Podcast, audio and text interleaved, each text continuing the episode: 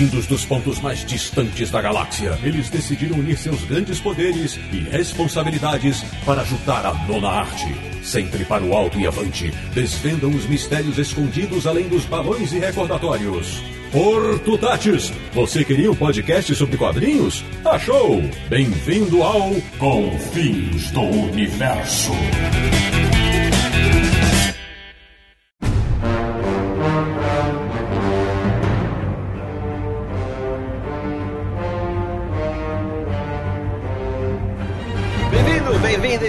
Começando mais uma edição de Confins do Universo, o podcast sobre quadrinhos que enfrenta até o Wilson Fisk e o Tentáculo para levar informação da melhor qualidade para os nossos ouvintes, que é o podcast do Universo HQ, o site que é a página inicial da empresa de advocacia Nelson Murdoch, www.universohq.com. E o programa de hoje vai ser todo dedicado a um grande herói da Casa das Ideias. Eu sou o Sidney Guzman, falo excepcionalmente do Rio de Janeiro e até hoje fico pensando como seria se a tradução defensor destemido tivesse pegado no Brasil. De Petrópolis, no Rio de Janeiro, ele que se define como um homem sem medo. Samir Daliato. A justiça é cega, mas enxerga no escuro. Oh, oh, olha isso! O cara tava preparado. Da República de Ipiranga em São Paulo, ele que quando garoto decorava as falas de Matt Murdock pra ver se também conseguia encantar tantas mulheres lindas. Marcelo Naranjo. Tô mais pro Tucão do Universo HQ. De Luxemburgo, na Europa, o nosso correspondente internacional, o integrante do Confins Universo que mais se assemelha a Fog Nelson, só que ele não é advogado. Sérgio Codespot. Eu tô mais pro coruja do Confins. Que nada, o coruja é fininho perto de você, deixa eu ver lá. E fechando o esquadrão desse episódio, o nosso convidado especial, de João Pessoa, na Paraíba, retornando ao Confins Universo, o cara que quando esteve em Nova York, fez questão de conhecer a cozinha do inferno, meu amigo Charles Lucena, bem-vindo? Mais perdido que segue um tiroteio comandado pelo rei do crime. Pois bem, meus amigos do Confins Universo, o episódio de hoje é sobre o Demolidor, que completou 55 anos de criação em 2019 e nesse tempo todo se tornou um dos personagens mais queridos da Marvel. Então, a gente reuniu esse timaço aqui para falar das histórias, curiosidades, grandes sagas, inimigos, amores, adaptações para outras mídias e muito mais sobre o Homem Sem Medo. O papo começa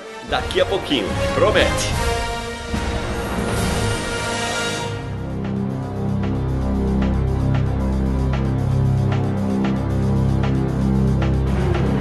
Começando mais um Confis Universo, meu amigo Samir Aliato, antes de adentrarmos a cozinha do inferno, aquele recado bacana para quem já nos apoia no Catarse ou para quem quer começar a apoiar a partir de agora. Coisa mais fácil é entrar no- na nossa campanha de financiamento coletivo do Catarse. Basta acessar catarse.me barra Universo HQ. Lá você vai acessar, vai ver todas as explicações do para que, que serve essa campanha, como que você pode nos ajudar a manter o podcast Confis no Universo e o site Universo HQ. Uma campanha que já tem um ano e meio no ar, entrou em dezembro de 2017, é, bem ali às portas da CCXP daquele ano. E lá você vai poder escolher o seu plano de apoio predileto, lembrando que é uma campanha de formato recorrente, né? Então funciona como uma assinatura mensal. A partir do momento que você começa a colaborar, é, a colaboração vale para todos os meses. Além dos planos de apoio, você também pode ver as recompensas programadas, entrar em contato com a gente, enfim, é super fácil de apoiar e participar dessa turma aí que colabora para o Universo HQ e o Confins continuarem todos os meses, toda quinzena no caso do Confins, né, com um novo episódio. E tem várias recompensas para cada tipo de plano, né, Samir? Que vão desde ter o nome mencionado no, no Confins Universo até participar dos sorteios mensais. Isso varia de acordo com o plano, né? Exatamente isso. Para cada plano de apoio tem uma recompensa programada. Então, os sorteios que nós fazemos é a partir de um determinado plano e os nomes que a gente cita aqui no, no início de cada episódio é a partir do- de um dos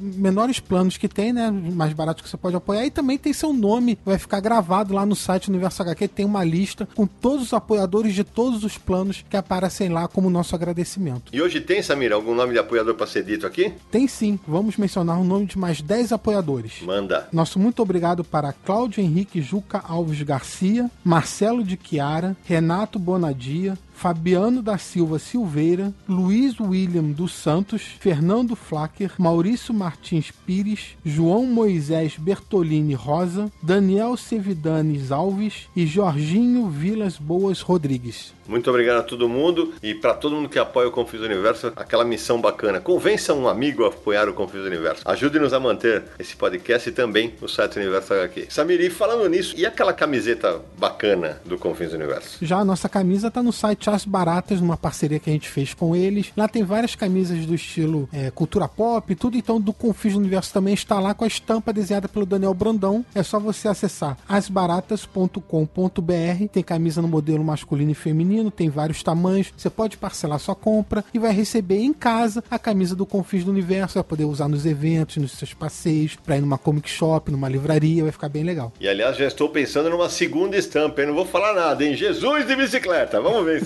Antes de começar o bate-papo, então, pra quem não ouviu Confins do Universo de duas edições pra trás que o Charles participou, Charlão, aquela apresentação rápida para nossos ouvintes. Bom, sou psiquiatra, leitor e colecionador veterano e um dos que acham que o Demolidor é o Batman que vale. Coitado. Olha só, você, psiquiatra, está precisando de psiquiatra. Eu ia falar isso, mas deixa eu lá. Já começou, mas tudo bem, vamos lá. Meu amigo Sérgio Codespot, é aquele introit sobre o Homem Sem Medo. Bom, vamos lá. Demolidor foi criado por Stan Lee, Bill Everett, com participação do Jack Kirby, que deu uma bolada inicial ali no, no uniforme do personagem. O nome do personagem, o Stan Lee roubou do Demolidor original, que era o Daredevil da Lev Gleason, que é uma editora da década de 40. Quando a editora faliu, o nome do personagem estava disponível, então em 1964, quando ele foi lançar a revista, ele adotou o nome do Demolidor, que era um personagem que ele curtia da década de 40. Então a revista saiu como Daredevil. Vale lembrar disso que você falou, que o Stanley fez a mesma coisa com o Capitão Marvel alguns anos depois. Exato. A gente até fala sobre isso no episódio do filme da Capitã Marvel. Explica isso também que aconteceu. O Stan Lee adorava reciclar os personagens. A primeira revista Demolidor, ela teve 380 edições, né? É, foi de primeiro, de, o número 1, que é de abril de 64, até outubro de 98. Nessa revista que surge o personagem no uniforme amarelo, inicialmente, né? Aquele uniforme clássico. Amarelo e vermelho, né? Amarelo e vermelho, exatamente. O Kirby até queria que fosse amarelo e vermelho e preto, para lembrar um uniforme de trapezista e tal, de acrobata, mas não rolou. É, E ele usava meio que uma cinta liga ali na coxa esquerda, era um negócio meio estranho, né? Que era um suporte para ele guardar o bastão, né? E tinha inclusive a, a bota de amarrar, que era um negócio mais de boxeador à moda antiga e tal, né? É. Esse uniforme ele dura até o número 7, quando ele assume o uniforme vermelho. Eu queria só dar uma palhinha. É interessante que assim, as primeiras duas edições, o Demolidor não enfrenta ninguém de relevância, são personagens que vinham do Homem-Aranha e tal. Só no número 3 surge um vilão original pra ele, que é o Coruja, né? E depois do Bill Everett tem o Joe Orlando e o Vince Coletta fazendo os números, e aí no número 5 o Wallace Wood pega a mão. O Wallace Wood vai ficar é, alternando um tempo com o Bob Powell e tal, e, e é aí que o Demolidor começa a dar mais certo, sabe? Ele, ele ganha um contorno mais de um personagem mais um pouco mais original. O John Romita, todo mundo viria adorar no Homem-Aranha, ele começa a fazer mais sucesso na Marvel justamente no Demolidor. Desenha sete números do Demolidor entre o 12 e o 19, e depois começa a fase do Gene Colan, né? Ô Sérgio, em relação ao John Romita, na verdade a edição 12, que é a edição de estreia dele, é, saiu em 1966 e foi o primeiro trabalho dele na Marvel. Nessa edição, ele arte finaliza o lápis do Jack Kirby. Mas é, Charles, é o primeiro trabalho dele na editora com o nome Marvel, né? Porque antes disso ele vinha da década de 50 da Atlas, né? Mas ele só arte finaliza esse primeiro número. E vale mencionar também que o Demolidor é mais um dos personagens que o Stan Lee criou, que os, os heróis da Marvel, como todo mundo sabe, se diferenciavam com os heróis da DC, que são mais deuses e tal. Os heróis da Marvel eram falhos, tinham vários problemas e tal. E o Demolidor tinha um diferencial que era um deficiente visual, né? Que virava um herói. É, na verdade, os heróis da Marvel também têm um diferencial que é todo mundo levar uma boa dose de radiação na orelha, né? Mas isso deixa mais pra frente. Além disso, parece que o Demolidor surgiu numa nova tentativa do Stan Lee de repetir o sucesso do Homem-Aranha. Tanto que na capa tem um desenho do Homem-Aranha e do Quarteto Fantástico, mas eles não chegam a aparecer na história, na primeira edição. E, e relendo essa edição recentemente, o personagem é muito mais galhofa, com piadinhas durante as lutas, meio que repetindo o que ele fazia com o Peter Parker. Esse lance de usar personagens famosos na capa é justamente para atrair atenção para uma revista nova, né? Isso. Serve como propaganda, né? Uma, uma maneira de estimular, pegar fãs desses outros personagens e levar para um novo. Para os nossos ouvintes mais novos que não, não conhecem, talvez, tanto a história dos super-heróis, o Demolidor, apesar de. Eu lembro que quando eu li a primeira vez a- uma história dele, daqui a pouco eu quero que vocês falem sobre isso. É puta, ele é um herói cego, nossa senhora. Ele não é o primeiro herói cego dos quadrinhos. O primeiro herói cego dos quadrinhos é o Doutor Meia-Noite da DC, é, que foi criado em 1941 por Charles Heisenstein, que era o roteirista, e o, e o artista era o Stanley Joseph Askmeyer. É, ele foi criado, ele apareceu pela primeira vez na revista All American Comics número 25. Então ele não foi o primeiro herói cego, o Demolidor. O que eu acho interessante no Demolidor é que o Stan Lee, ele deu um aspecto que é curioso, que assim, é um personagem que ele é advogado, portanto defende a lei durante o dia, né? E como demolidor, ele quebra a lei, né? Então, os outros alter egos que existiam ali na Marvel para os super-heróis, o Peter Parker era estudante fotógrafo, Thor era o Donald Blake, que era médico. Então, a Marvel tinha essa coisa de que as pessoas tinham profissão e o alter ego ele tinha uma outra vida, uma outra coisa, como o Clark Kent, que era,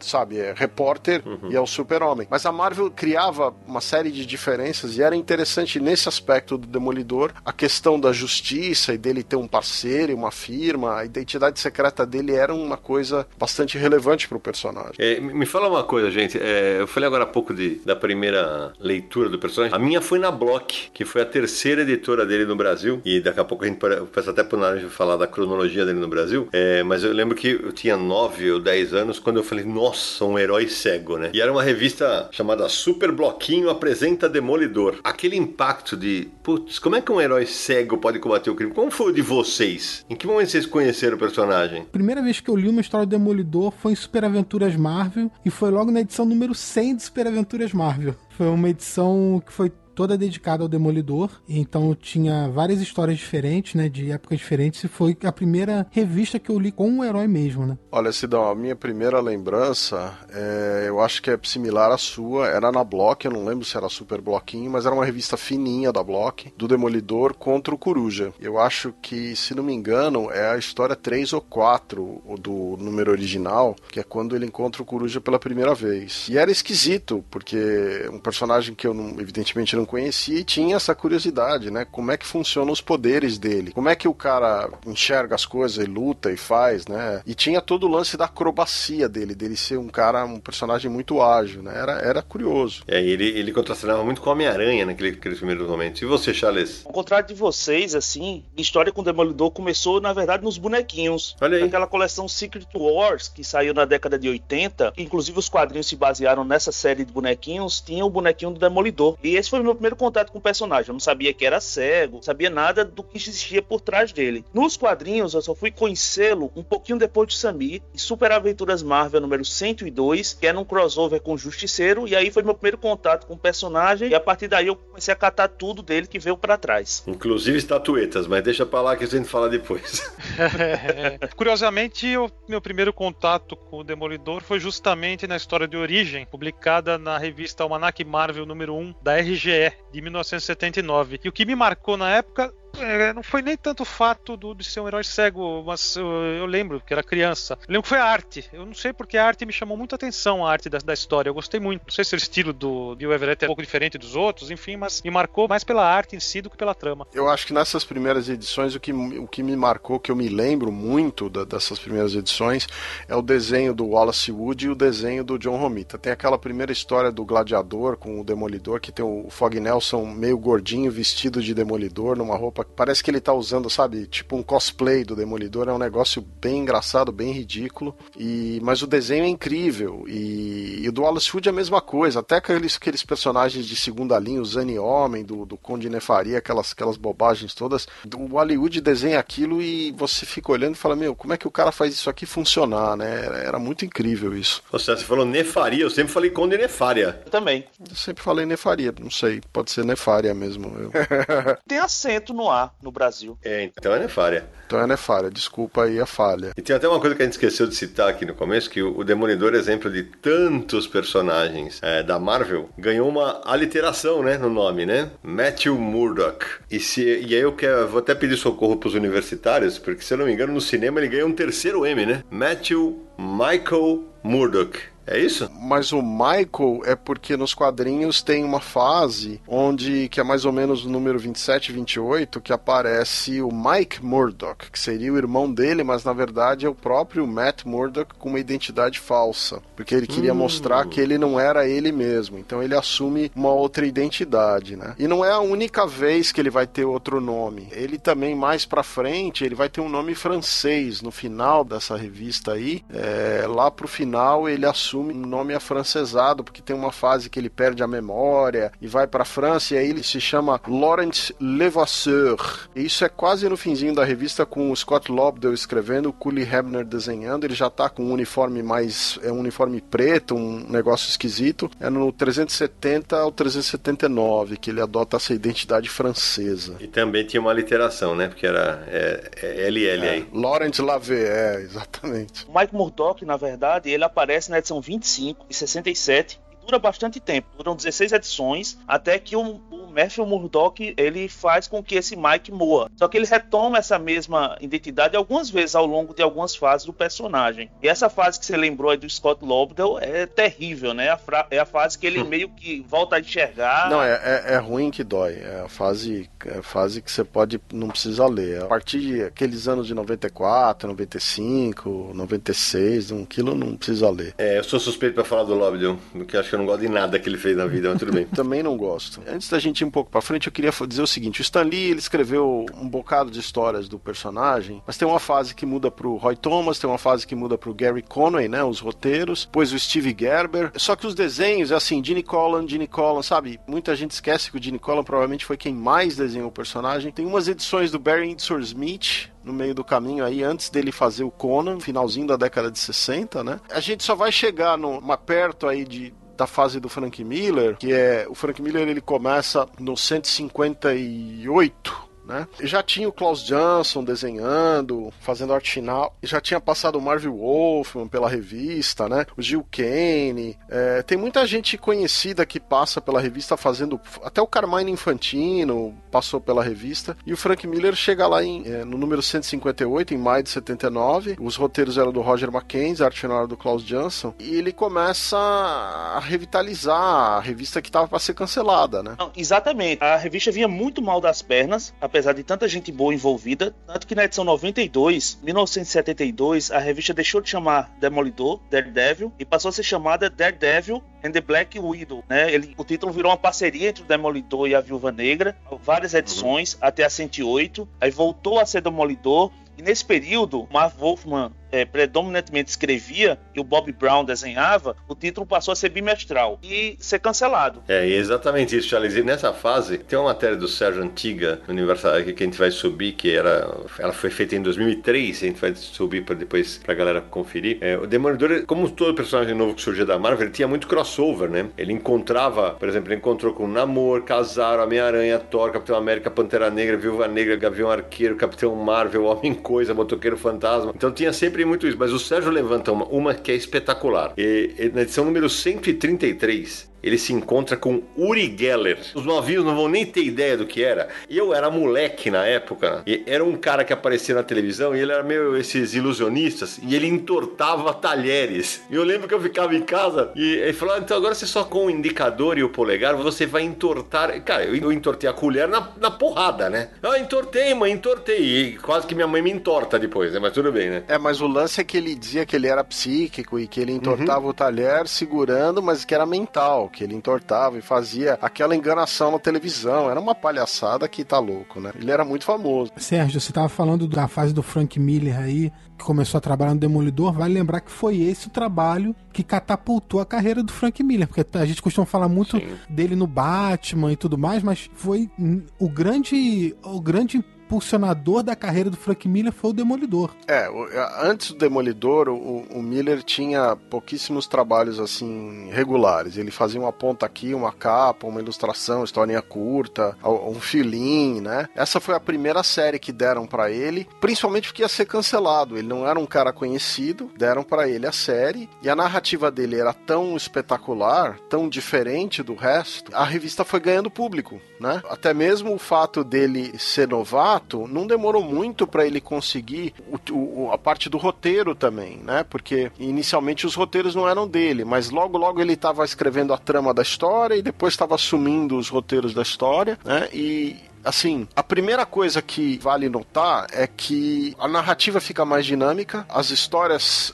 elas ganham um, um, um, aspecto, digamos, mais humano e, e a cidade vira um, um, personagem na história, que não acontecia muito antes. Ele passa a mostrar os prédios, os buracos, os bueiros, uma coisa meio na linha do Spirit até entendeu? É, a Cozinha do Inferno começa a ganhar destaque nessa fase, né? Mais pra valer, né? Exatamente. E ele começa a construir um ambiente pro personagem. Ele cria. O, o Tucão aparece com frequência, ele. Electra. É, a Electra vem um pouco depois, mas ele cria o bar da Josie. É, quer dizer, sabe, Fog, a agência de advogados. Enfim, ele começa a construir mais ou menos o que o Homem-Aranha tinha, sabe? Um grupo de coadjuvantes, um cenário com o qual os, os leitores podiam se identificar. E à medida que isso está sendo estabelecido, ele começa a mexer no personagem. Aos poucos ele vai mudar certas coisas da origem do personagem, vai trazer novos vilões, ele vai pegar o Rei do Crime, que era um vilão secundário do Homem-Aranha, e vai transformar no principal vilão o Demolidor. Ele vai pegar uma história do Will Eisner, da Sandy Seraph, e vai usar como base para ele montar a origem da história da Electra. E antes de iniciar o programa, a gente estava conversando que nessa história é a primeira vez que ele usa uma camisa preta, um pano na cabeça para disfarçar a identidade dele.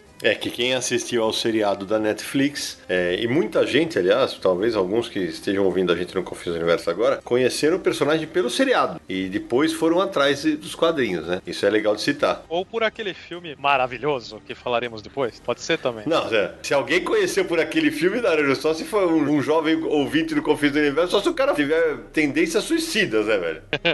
Eu acho que não seria exagero a gente dizer aqui que o Frank Miller praticamente recriou o personagem. Ele pegou a origem do personagem, ele mudou inseriu várias coisas novas, que tornou a história mais crível. Ele resgatou personagens como o Mercenário, como o Rei do Crime lá do Homem-Aranha, trouxe à tona com a nova roupagem, com a nova dinâmica. Tanto que todas as fases, a partir de então, sempre bebem um pouco da fase do Frank Miller. Eu acho importante isso que você falou, Charles, do Rei do Crime, porque o Rei do Crime foi criado como um vilão nas revistas do Homem-Aranha. Nessa fase que o Frank Miller começa a trabalhar na revista, ele se torna realmente um vilão do Demolidor. E a influência do Rei do Crime nessa série toda é muito forte. A queda de Murdoch, enfim, todas essas histórias que hoje são clássicas, tem muito da importância do rei do crime como antagonista das histórias. É, é a sinceridade é que o, o, personagem não teria chegado no cinema naquele filme do Ben Affleck, nem na série do Netflix, se não fosse o material do Miller, né? Como fonte original. Independente o material mais recente aí dos últimos 20 anos, é, essa é a base de tudo, essa reformulação que o Charles estava falando. Agora, além disso, quando ele introduz a Electra, ele introduz um outro elemento que é um elemento de misticismo,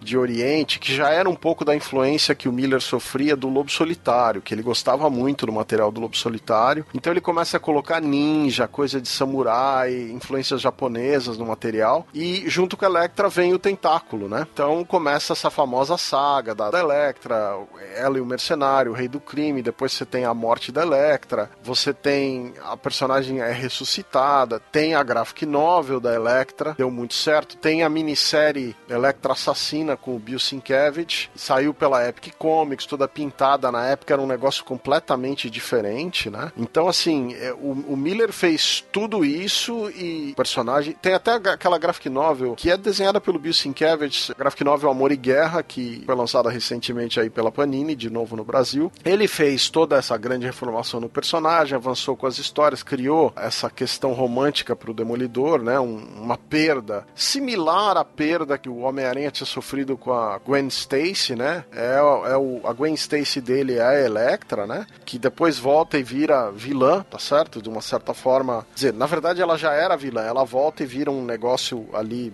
meio incerto, né? Uma anti-heroína ela vira, né? É, assim, nessa fase tem um material dele que chegou a ser censurado, né? Ele queria fazer uma história com o Justiceiro. No número 183, eles publicam o, o crossover do Demolidor com o Justiceiro. Essa essa história que tem duas partes era originalmente para sair na revista 167, então mais ou menos aí uns, uns 20 números antes, um pouco menos, mas o Comic Code Authority não deixou. Era uma história que ia lidar com o tráfico de drogas nas escolas e tal, e o Comic Code não aceitou. Eles, eles levaram aí umas 15 edições, 20 edições para achar uma forma de contar essa história, então o crossover do Justiceiro foi adiado, foi até modificado complicado para poder sair do jeito que eles queriam que saísse, né? A edição 191. Hein? Então, Sérgio, antes de você falar dessa edição, é, Charles, quando a gente tava falando antes de começar a gravar, tem o lance da origem ter sido mudada na fase do Miller, né? Isso. Ele vai inserindo coisas novas, alguns retcons que na época eu acho que a gente nem chamava de retcon,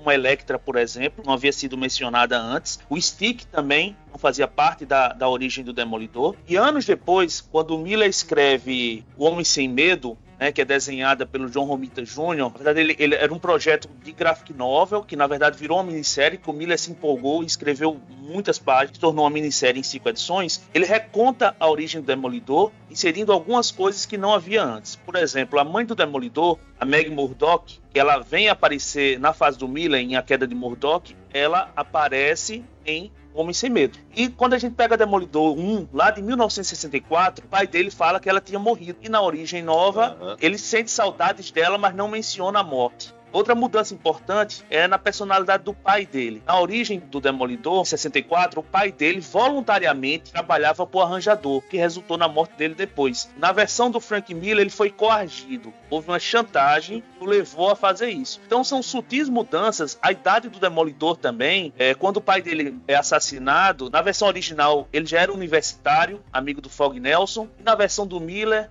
ele era uma criança, um adolescente, bem mais jovem. Então existem essas sutis mudanças na atualização do Frank Miller. E eu acho que a segunda fica melhor. O Charles está falando sobre essas mudanças na origem. A gente não chegou a falar a origem do Demolidor nos quadrinhos, né? Então conta aí. É, na maneira que ele foi criado, mostra que ele era uma criança que morava com o pai, os dois sozinhos, eles eram pobres. o Matt Murdock era um, uma criança estudiosa e tal, e o pai era um lutador de boxe que, para ganhar uma grana, entrava em esquemas de apostas e tal, perder luta de propósito, esse tipo de coisa. Uhum. E acontece que ele queria sair dessa vida, acaba sendo morto. E no caso, o Matt Murdock, ele acaba perdendo a visão num acidente de trânsito. Ele vai salvar um homem que vai ser atropelado. Ele entra na frente para empurrar esse homem, é atingido pelo caminhão que, como o Naranjo já brincou, carregava produtos químicos que caem no rosto dele. Então ele fica cego, mas desenvolve os outros sentidos. E é assim que depois ele, quando fica adulto, ele consegue ter habilidades para se tornar o Demolidor. É, porque depois vai aparecer o sentido de radar e aquelas outras coisas, os outros sentidos vão ser ampliados, né? E o pai dele, o pugilista, era conhecido como Jack Batalhador Murdoch. O nome Demolidor era um apelido de infância do Matt. Ele era zombado pelas crianças, porque o pai dele queria que ele estudasse, então ele ficava um pouco aquém das brincadeiras das crianças e chamavam ele de demolidor. Ele era uma criança reprimida pelo pai e ele sempre treinava escondido. Apesar de estudar, ele treinava muito. Então isso justifica um pouco as acrobacias e, ele desde a infância ia treinando antes mesmo do desenvolvimento do super sentidos. Ô Sérgio, mas em inglês fazia sentido o, o moleque ser chamado de Daredevil? Fazia, porque Daredevil é uma pessoa ousada, né? Uma pessoa que, sabe, faz certos desafios, não tem medo. É e era pela ironia, né? Porque ele não era ousado, né? É, exato. Era um, uma criança, depois fica cega e tal, né? Miller era tão danado que quando ele reconta a origem do Demolidor, atualiza ela, vamos dizer assim, no traço do John Romita Jr., que aliás, linda a arte dessa minissérie, ele é sutil, né? Ele melhora os detalhes. Por exemplo, o Matt Murdock criança bate nos moleques, chega em casa contando vantagem e o pai dele fica alucinado, porque ele não quer que o filho dele brigue, né? Ele não quer, não quer que vire um cara que nem ele, né? Então ali ele já dá uma reprimida animal no menino. E depois de cego, ainda jovem, ele escuta o, os bandidos achincalharem o pai dele e é ali que ele vai tomando a decisão de ser advogado. Então o Miller ele é tão, tão bom que ele vai amarrando tudo que ele podia amarrar. Tem um outro lance, Naranjo, que é o seguinte: tem um, o pai dele teve uma luta de wrestling que ele fez, mascarado, e que ele usava o nome de Demônio Vermelho, que era o Red Devil. É, inclusive tem uma ilustração onde ele, o, o pai dele tá com uma máscara que tem até os chifrinhos e tal. É, é uma imagem que aparece algumas vezes em algumas revistas na fase é, do Miller, inclusive, e que uma das vezes que ele fazia é uma das razões também do, do Demolidor, do uniforme, da máscara, aquelas coisas todas. Miller tentando justificar a aparência do personagem e tal. E outra mudança importante da atualização do Miller é que na história original, o arranjador, na verdade, ele não mata o pai do Matt Murdock. Na verdade, ele é morto pelos capangas do arranjador. Inclusive, o, o assassino tem um nome, chama de Slade. Na atualização do Frank Miller, é o próprio arranjador que dá cabo, claro que ao, ao lado dos seus capangas, mas ele dá cabo o Jack Murdock. Vocês estavam falando sobre o nome Daredevil e o significado desse nome, né? Demolidor, como personagem chamado aqui no Brasil, não carrega o mesmo sentido do nome original. Verdade. Mas teve uma fase em 1972, quando a Geia publicou as histórias do personagem, eles mudaram o nome para Defensor Destemido. Foi a minha abertura pro Confins do Universo. Exatamente. E colocando um nome composto, ainda justificava os dois Ds no peito do uniforme do Demolidor. Exatamente. Né? E aí esse destemido tem mais a ver com aquele audacioso e tal, mas depois voltou para Demolidor mesmo. Foi só a Geia durante três revistas que usou esse nome. É, porque a, Geia assume depois da Ebal a trajetória do personagem no Brasil. Ele começa com revista própria na Ebal de 69 a 72. Foram 28 números mensais e mais 3 bimensais. Quando ele fala bimensais é porque ficou quinzenal, né? Vamos explicar, né? Aí depois disso, ele vai para a Geia em 72, que era o Grupo de Editores Associados. São lançados apenas três números em 72. Em 75 ele retorna na Block, que foi a fase que eu conheci o personagem. Aí ele fica até 76. E já retorna como Demolidor. Isso. Aí de 79 a 82 foi publicado pela RGE e também muita gente, o Naranjo também lembrou agora há pouco do, do Almanac Marvel, né? É, conheceu o personagem nessa fase. Em 82 ele vai para Abril, onde ele fica até 2000, quando ele passa para Panini. É, lembrando que nesse meio tempo, inclusive na Block, na Ebal, etc., sempre fazendo pontas em outras edições, né? Com, Uhum.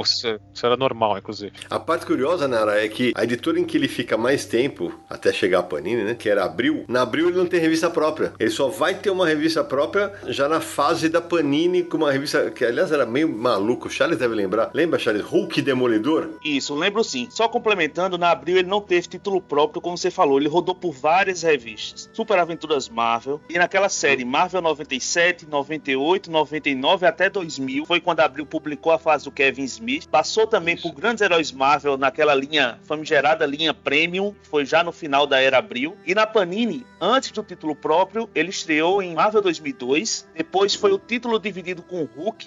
Hulk Demolidor, que era um título esdrúxulo, que foi aí que a gente tem a fase do Brian Michael Bendis com Alex Maliv, mas assim, não tinha muito a ver com o Hulk do Bruce Jones, que era publicado na mesma época. Só a partir da 12 edição de Hulk Demolidor que a gente tem a revista do Demolidor mesmo. Mas para nossa, nossa geração, o título mais icônico é o Super Aventuras Marvel, né? Porque juntou o trabalho dele do Demolidor do Miller com o X-Men do Bernie Claremont, com outras Sim. coisas maravilhosas. Para nós, eu digo nós, o Sérgio não, o Sérgio é da Block, o título icônico da, da época dele.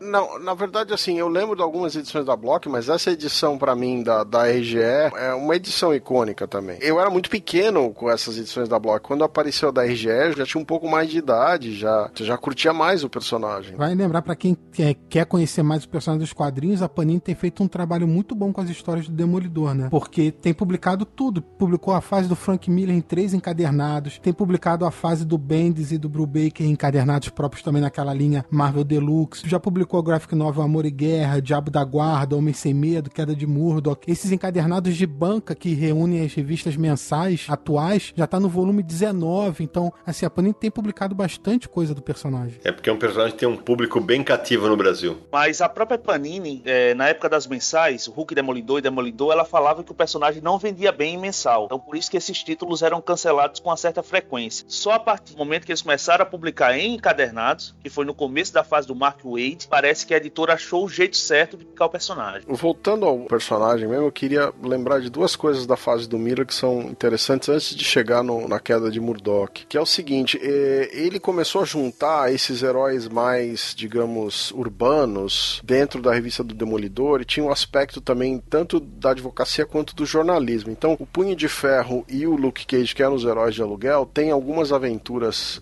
antigas que o- eles são chamados pelo Fog Nelson para proteger o Murdoch, que era cego. Então eles são envolvidos lá num esquema de corrupção com os políticos, com o rei do crime. Punho de Ferro e Luke Cage aparecem na revista. Isso vai ser retomado depois pelo Bendis e pelo Brubaker, né? É, algumas dessas ideias. E outra coisa é a questão da religiosidade do Murdoch, né? A, a questão do fato dele ser católico. Cada vez mais esse aspecto da vida dele, que foi introduzido pelo Frank Miller com o lance da mãe dele e tal, isso depois depois vai virar um motivo, um, uma referência importante nas histórias do Bendis, do Brubaker, do David Mack, no seriado da Netflix, né? O fato dele ter a culpa, dele ter o padre lá que ele vai no confessionário, tudo isso depois vai aparecer nos quadrinhos, mas surge aí na fase do Frank Miller, né? E aparece de forma muito forte na fase do Kevin Smith né? Que o tema é basicamente a religiosidade do personagem. É verdade. E é meio louco, né, esse lance da religiosidade, porque se a pra pensar, isso é muito trabalhado e tal. Só que ao mesmo tempo, você falar o português, o Demolidor, o Matt Murdock, é um putanheiro, né, velho? Vou te contar, velho. O cara não para com mulher nenhuma, mano. É assim, o que ele faz as mulheres sofrer é uma grandeza, né? Ele não podia esbarrar em alguma mulher bonita que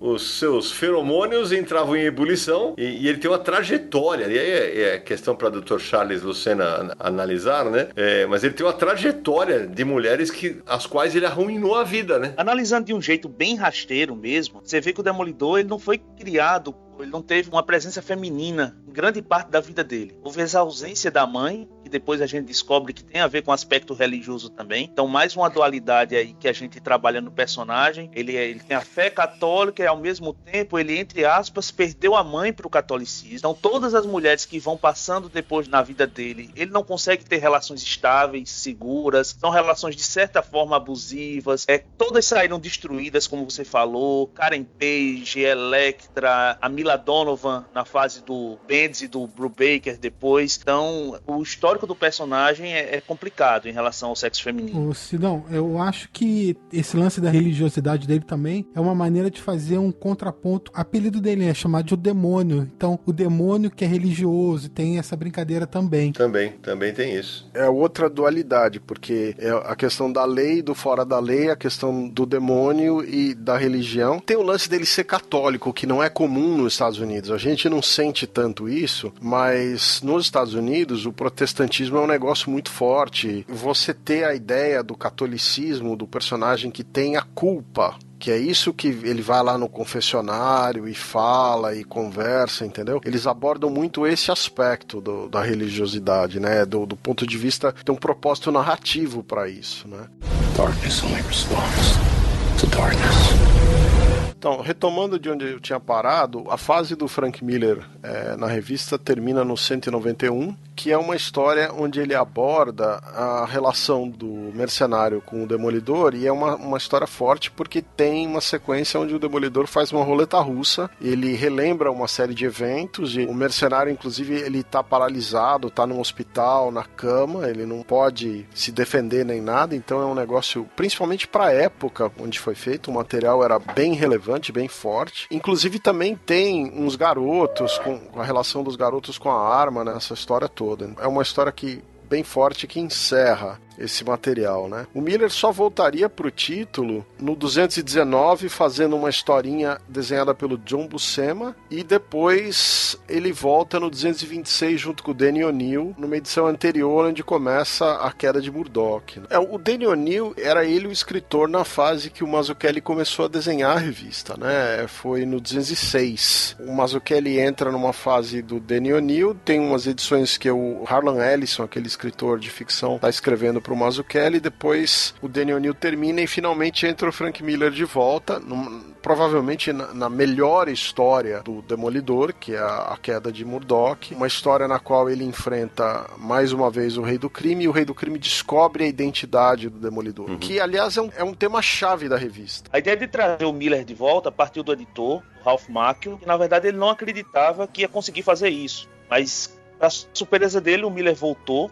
topou fazer essa história. É, só que quando ele, ele trouxe esse roteiro e a história girava em torno da condição da Karen Page, o Ralph Macchio quase deu para trás porque ele ficou um pouco assustado com o tratamento da personagem, mas depois foi convencido e o resto é história, né? É, vale lembrar que no, no Brasil esse material foi censurado inicialmente na Abril, né? Era uma HQ, mostrava a Karen Page injetando drogas, né? Não fica claro ali se o que, que ela estava injetando, o que, que ela estava usando, mas na Abril tinha uma política que você não podia mostrar isso de jeito nenhum nas revistas. E aí eles colocaram uma navalha. É, exato. Eles fazem, pede para um artista fazer uma, uma adaptação na, na, arte original e tem como se ela tentasse, estivesse tentando se suicidar em vez de tentando injetar, porque provavelmente é cocaína ou heroína. Heroína. Se eu não me engano, a gente comentou esse caso no, no Confis Universo especial com o Marcelo Campos, que ele estava na época na redação e eu não tô falando de cabeça, não lembro se não foi ele que foi o, o artista que teve que fazer o retoque. É. Agora, essa história ela é fundamental por várias razões. Né? Primeiro, talvez a, a melhor história que mostra a relação entre o, o, Rei do Crime e Demolidor. Né? Depois você tem uma trajetória do Murdoch que culmina nele encontrando a mãe dele. Uhum. Que era uma personagem que você tinha ouvido falar em um ou outro momento, mas você nunca tinha encontrado. Né? Tem o retorno da Karen Page, que vai se tornar uma personagem estável e importante na vida do Demolidor. Toda a arte do Mazzucchelli, que é considerada um dos ápices aí, do, é o apogeu talvez do, do material do Mazzucchelli com super-herói, que gerou depois um Artisan Edition da IDW, que é muito cobiçado, com as páginas em preto e branco, com as artes originais, um negócio que esgotou e você acha agora a primeira edição original usada por 500 dólares o volume. É, Sérgio, aproveitando que você está falando sobre a arte, ela, para mim, o Kelly pega toda a criatividade, aquela explosão que o Miller tinha no Demolidor e ele joga uma elegância sobre isso, um domínio de luz, cores, sei lá do que, de tudo. É um negócio tão bonito que o cara vem me falar que a Marvel não tem clássicos. Amigo, isso é para jogar no meio da sua orelha. para mim é um, um, clássico, é uma das grandes HQs da Marvel de todos os tempos. Eu só posso concordar, Naranjo. É, a gente tem que lembrar que até como a gente gravou alguns programas atrás, né? Frank Miller ainda, ainda faz um what if, né? O que aconteceria ser, né? Se a Electra não tivesse morrido. É, mas depois do Miller, né, Cé, o personagem sofre, né? Né, Charles? É sofre. Ele, a maior parte da década de 90 é sofrível no personagem, né? Fora uma outra história, na época que a Ana Ocente é, escreveu o personagem com o auxílio de John Romita Jr., eu acho que tem algumas histórias boas. É a história da Merit Floyd, que é aí que ela surge. O crossover Atos de Vingança, que na época trouxe o Coração Negro, filho do Mephisto, para lutar com o Demolidor. Acho que tem algumas coisas, um ou outro interessante. Mas no geral, aí o título vai descer ladeira abaixo. Eu acho que essa fase do Romita com a Inocente é bacana. Tem uma fase bem curtinha com Lee Wicks no começo de carreira, uma participaçãozinha do Ron Garney e tal, que também tem três ou quatro edições memoráveis e depois o resto você joga no lixo. A fase da armadura, a fase que ele tem uma armadura preta e vermelha. Tem até, tem até uma fase com desenhos do Alexandre Gilbran nesse período final, mas as histórias são muito ruins.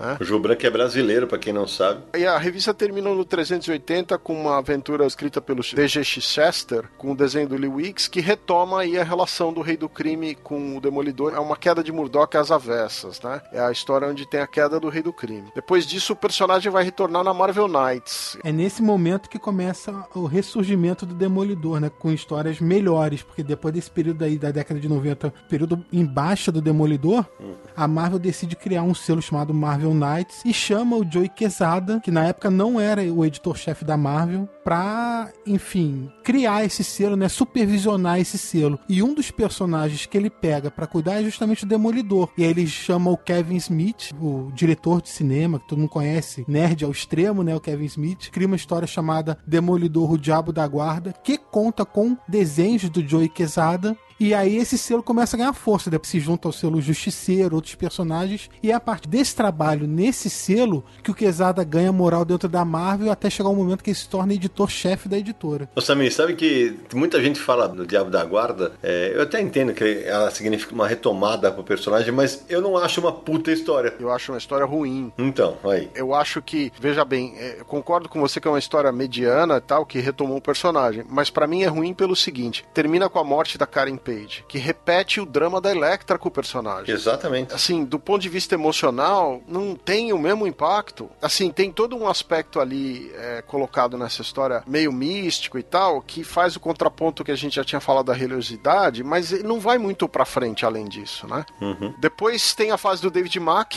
escrevendo e ilustrando um pouco as revistas junto com o Quesada, né? Essa fase, ela introduz aquela personagem Echo, uma personagem que tem a habilidade de copiar os movimentos do Demolidor e tal, e ela vai ser a primeira a usar o uniforme do Ronin depois, né? Um, fez parte lá dos Novos Vingadores e tal. E até chegar na fase escrita pelo Brian Bendis, né? Que aí a coisa retoma. É, Brian Bendis e David Mack, Brian Bendis e Alex Maliv, e é aí que realmente o Demolidor volta a pegar fogo. Um material muito melhor do ponto de vista de complexidade, de estabelecer os temas. Ou seja, só para não esquecer, antes do Bendis assumir o Demolidor, na edição 26, antes disso, finalzinho da fase do David Mack, Bob Gale, o roteirista de Volta para o Futuro, também escreveu algumas histórias do personagem em parceria com David Mack. Eu acho assim, o, a fase do Bendis ela é uma demarcação nesse segundo volume do Demolidor, principalmente porque o Malev está lá desenhando um volume grande de histórias, né, com um traço bem característico, bem mais... É, ele é estilizado, mas ao mesmo tempo ele é bem realista, calcado em fotografia e tal. E ele retoma a, a, questão da identidade do personagem. Então, durante um tempo grande, o problema do Murdoch é que a identidade dele vai ser revelada, né? Primeiro tem um mafioso que é o Sammy Silk, que descobre que o rei do crime sabe quem é o Demolidor e ele quer dar um golpe. E aí ele tem aquela coisa meio traição de César, né? O rei do crime é traído e ele sobrevive ao golpe dentro da organização dele. O, o, o Sammy Silk vai preso e acaba revelando quem é o Demolidor. E é o próprio FBI que passa essa informação para a imprensa. Isso. E o Bendis finalmente coloca uma questão que era pouco usada nos quadrinhos, que é assim: se o Demolidor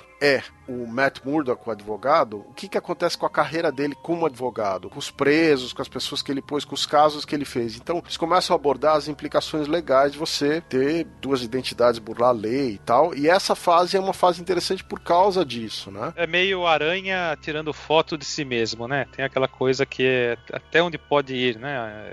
Pra fazer o que é correto. No caso do Aranha, ganhar dinheiro. E no caso do Murdock, fazer o que é, ele considera correto, né? Mas extrapola um limite, obviamente. E Sérgio, só, só complementar justamente sobre essa fase que você tá falando, dois pontos. Primeiro, Daredevil é o Devil demônio. Quem tá com o demônio no corpo é uma alívio, porque ele tá desenhando demais, dá até um choque quando sai do traço dele para outros autores. É espetacular. Muito bonito, gostoso de acompanhar. E o Bendis está especialmente inspirado, porque são diálogos saborosíssimos, principalmente entre aqueles coadjuvantes ou outros personagens que costumam aparecer junto com o Demolidor, né? Electra, a Viúva Negra, vários vilões aí de segunda que aparecem para conversar com o personagem. É, eu chamaria de saborosa essa fase do Bendis. É, porque o Bendis nessa fase estava realmente em, em, grande fase, cara. É, os quadrinhos, todos os quadrinhos que ele roteirizava, o forte sempre eram os diálogos, né? E ele trabalhava muito bem as vozes dos personagens. Além disso, havia certo, quase que um universo bem compartilhado entre os roteiros do Bendis. Ele, por exemplo, escrevia Elias ao mesmo tempo, a série com a Jessica Jones, e a Jessica Jones participa ativamente todo esse run do Demolidor, junto com Luke Cage, junto com o Punho de Ferro, que em algum momento também finge ser o Demolidor, na questão de driblar um pouco a questão judicial. Então, nesse período também, agora no título dos Novos Vingadores, o Demolidor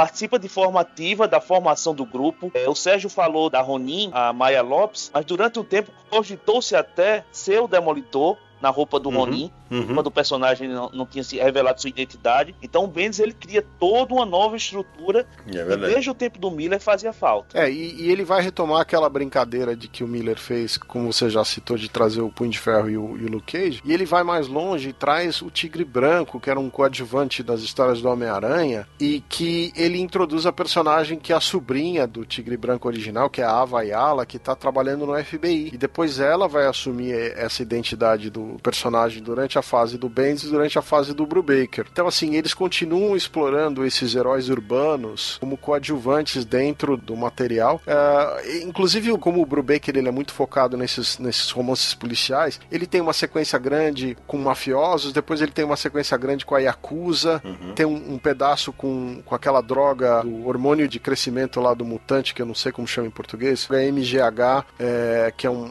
de hormônio mutante, e os personagens têm poder poderes, enfrenta o Demolidor, até essa sequência toda que a identidade dele é revelada e finalmente ele coloca de volta os personagens como a Viúva Negra, a Electra, ele faz um, um grande finale lá com o FBI, com todo mundo, e ele sai deixando o Demolidor na pior situação possível, ele sai do título deixando o Matt Murdock admite que, que é o Demolidor e, e vai pra cadeia, né? O Brubaker assume o personagem nessas circunstâncias, Matt Murdock preso. E o que parece ser uma tarefa inglória, né? Que como você falou, o, o como você falou, o Bendis sai no auge. O primeiro arco do Brubaker que é o demônio do pavilhão D, é espetacular. Espetacular. É, eu acho que é o melhor arco do Brubaker na, na série. O primeiro é o melhor arco. É realmente impressionante. Tanto na fase do Bendis quanto na fase do Brubaker, uma das coisas que me chama muito a atenção é eles retomam aquela, aquele personagem do Miller e fazem mais do que isso. Pra mim, eles transformam o Matt Murdock no personagem mais instável emocionalmente que a Marvel tem. Porque o que o cara surta, o que ele. Quando ele bota a roupa do Demolidor, quando ele tá como advogado, ele é mostrado como um humano absolutamente falível e que tá lutando contra si mesmo e contra tudo que tá acontecendo à sua volta. E aí é um prato cheio pro Charles, né, Charles? Ele tá sempre no limite, né, Sidão? Ele tá sempre sendo testado, sendo exigido. É a questão da religiosidade entra de volta à tona, né? A, chamada culpa cristã. Então ele tá o tempo todo afastando as pessoas dele pra proteger, toma atitudes questionáveis, ao mesmo tempo que é um defensor da justiça. Eu acho que o personagem é muito bem trabalhado nessa fase. Dois comentários. O primeiro sobre o que vocês estão falando, o próprio Brubaker explora isso quando ele faz as pessoas entenderem que Murdoch nunca teve em luto pela morte da Karen Page e que toda a sequência de histórias que acontece do Bendis, tudo que ele fez, quando ele assume a cozinha do inferno como se ele fosse o rei do crime, todas aquelas bobagens que ele vai cometendo, todos os casos amorosos, o casamento secreto dele com a Mila Donovan, todas essas coisas, é consequência dele não ter passado o luto. Ele fica completamente,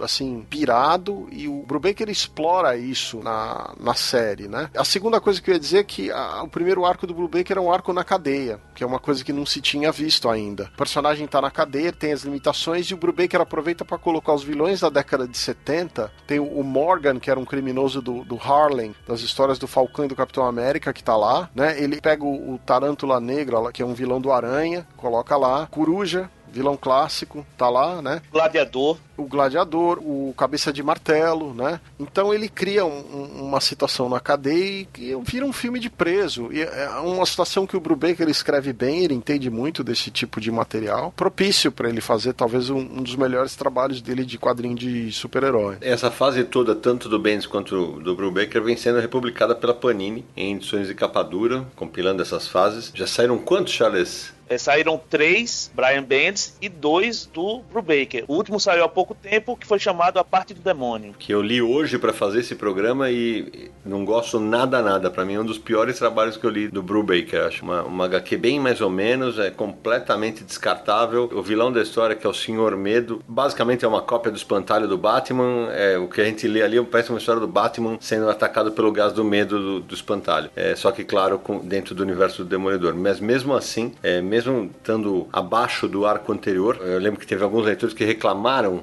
quando saiu o encadenado anterior, porque o encadenado traz parte da saga do Brubaker e parte da saga do Bendis. Foi uma opção da Panini, né, de, come- de colocar os dois juntos. Parece que lá fora isso foi separado, é isso? Separado. Mas de qualquer maneira o trabalho vem sendo muito bacana, porque colocar essa saga toda em encadernados de luxo, para quem quiser conhecer um pouquinho mais sobre o personagem daqui a algum tempo, essa é uma excelente opção. O Senhor Medo é mais um desses personagens da década de 60, dos primeiros vilões que o Demolidor enfrentou, e o Brubaker resgatou. Eu acho razoável é, esse momento da fase do Brubaker, principalmente considerando o que vem depois, né, que é a fase do Andy Deagle, essa sim, digna de esquecimento. Essa é tenebrosa. Eu queria lembrar só que a gente não falou do Michael Lark, que é o desenhista de todas essas edições do Brubaker. Sim. E é um trabalho espetacular que ele faz, e hum, realmente um trabalho muito bonito que ele está fazendo aí. E é, é diferente do trabalho do Malev em termos de arte, é uma outra pegada, continua sendo uma pegada mais realista e é uma, é uma retomada da parceria, porque o Brubaker e o Lark tinham trabalhado juntos, por exemplo, em Gotham City contra o crime. Isso. Então é, é um visual que a gente até já tinha visto o trabalho da dupla antes, mas é, acerta super bem a mão aí no personagem. E mesmo nessa história que eu nem curto tanto, é, ainda assim tem elementos muito bacanas, como você tentar descobrir quem que tá tentando ferrar o Demolidor. O que eu não curto da história é que ela é basicamente uma queda do Murdoch com outro personagem, ainda misturando elementos do Batman lá que eu falei do Batman e do Espantalho, né? É, mas ainda assim, ele resgata personagens como os Executores, que eram vilões sem poderes que existem desde a origem do Demolidor. Demolidor. O Sérgio, e você falou do Gotham City contra o crime, lembrando dessa série também, na edição 107 a 110, o Brubaker traz também o Greg Hooker de volta para retomar a parceria que eles tiveram no título da DC. No Gotham Central também eles se alternavam, Gotham é- era um projeto dos dois. É, que é,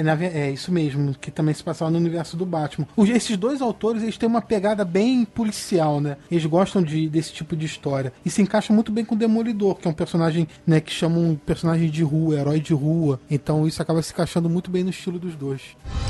You're blind, but you see so much.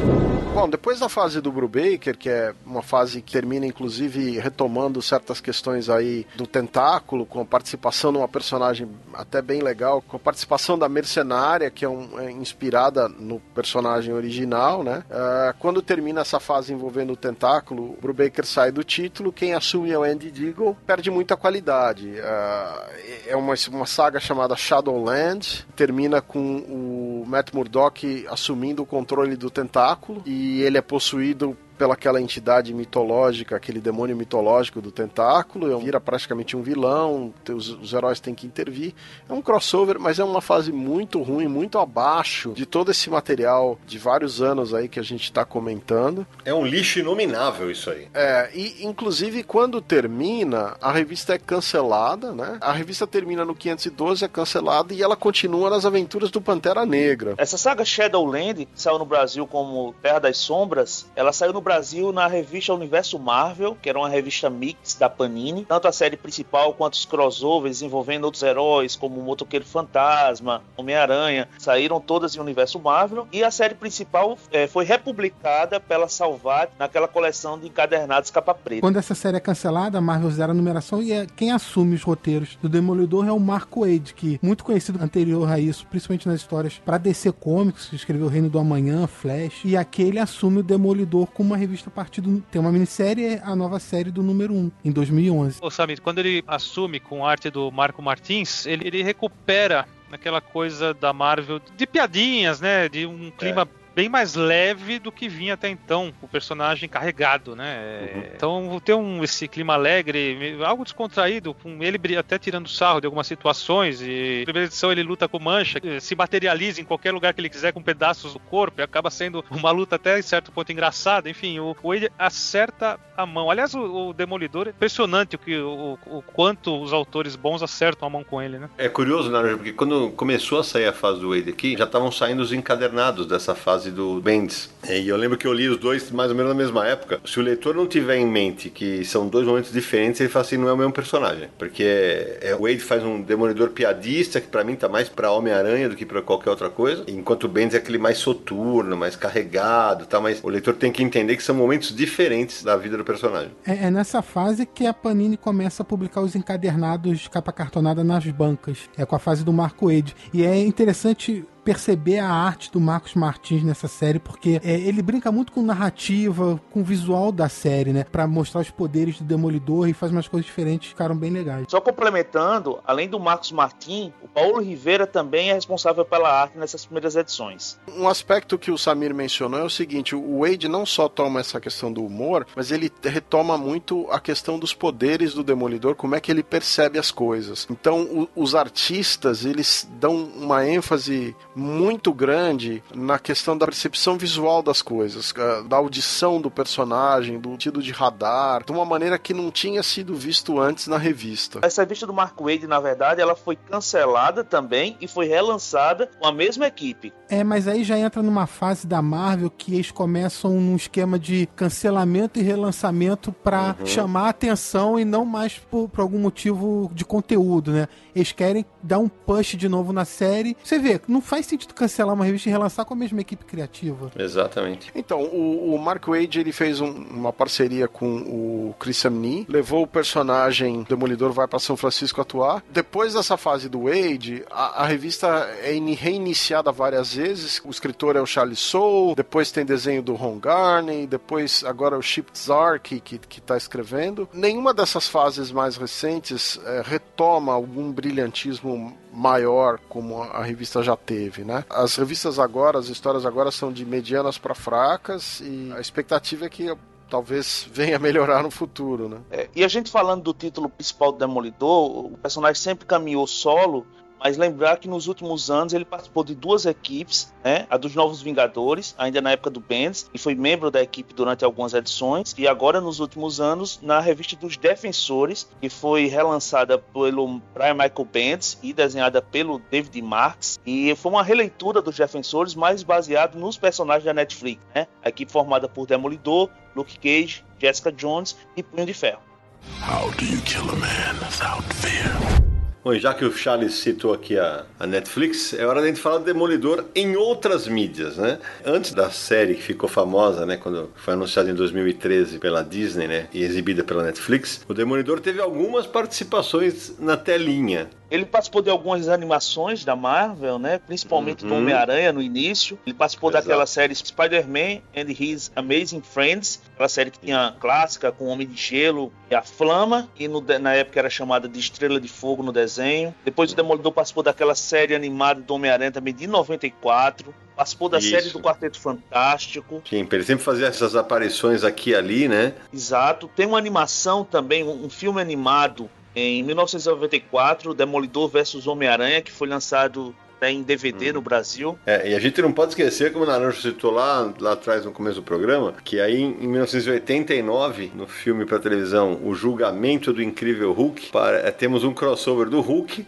do Thor, parecia um, uma festa fantasia dos anos 70, né? E do Demolidor, que aparece todo de preto, né? Então, já possivelmente influência do trabalho do Frank Miller, né? Na dublagem nacional, ele não foi chamado de Demolidor, foi chamado de Audacioso. Puta, eu tinha esquecido essa merda. Por que, que você me fez lembrar disso? Jesus de bicicleta. Essa foi a primeira versão live action do Demolidor, uhum. mas antes disso, quase que ele conseguiu estrelar uma série de televisão por duas vezes. Uma na, em 1975, uma série dele e da Viúva Negra, que acabou o projeto não indo ao ar, e depois em 1983 pela canal americana ABC, quase também que virou um seriado, né? Naquela época já tinha o seriado do Hulk e tudo, e quase que ele conseguiu, mas também o projeto foi cancelado antes. Então essa foi a estreia dele em live action. É, quem faz fazia o papel era o Rex Smith, que fazia o papel do Matt Murdock. Bom, e aí em 2003 vem o fatídico para mim filme do Demolidor. Alguém discorda de Demolidor, o Homem Sem Medo, com Ben Affleck no papel principal? E, e, pra, e Charlie, só pra falar que aquela tua teoria tava errada, você vê que o Ben Affleck ele é promovido quando ele vira o Batman, mas deixa isso pra lá. Você falou quem discorda, depende para quem você perguntar. É. Se foi pro Charles de 2003, é. eu acho que na época eu gostei um pouco. Mas vendo hoje? hoje vendo hoje retrospectivamente é uma tragédia. Mas pera, ele foi promovido, mas ele fez o filme da Liga, que vamos, né, convir, né? É. Uh, mas. Não, da Liga pra mim nem é o problema. Pra mim o problema é Batman e Superman. Tudo bem, né? Hoje não é o foco. Eu acho que o filme do Demolidor, o filme é ruim. Ele, como Demolidor, também é ruim. Nos filmes, ele como Batman, ele ainda passa como Batman, apesar de problemas do filme. Não vou elogiar nada, mas eu sei de gente que elogiou foi o vilão, o mercenário desse filme do com Ben Affleck. Gostaram da maneira como foi retratado o vilão. Eu não. Eu não, gostei, não, eu não gostei nada também, pelo amor de Deus. Olha, é, esse filme é dirigido pelo Mark Steven Johnson, tem uma versão estendida desse filme. Uh, eu tenho a impressão que na época, como a gente estava vindo aí da sequência de sucessos, existia um hype. Eu até acho que na época eu até curti mais do que eu vendo, revendo. Depois eu acho hoje, a minha opinião sobre o filme é que o filme é bem fraquinho. Tinha a presença da Electra, que era a Jennifer Garner, né? Que gerou o spin-off, que é o filme só dela.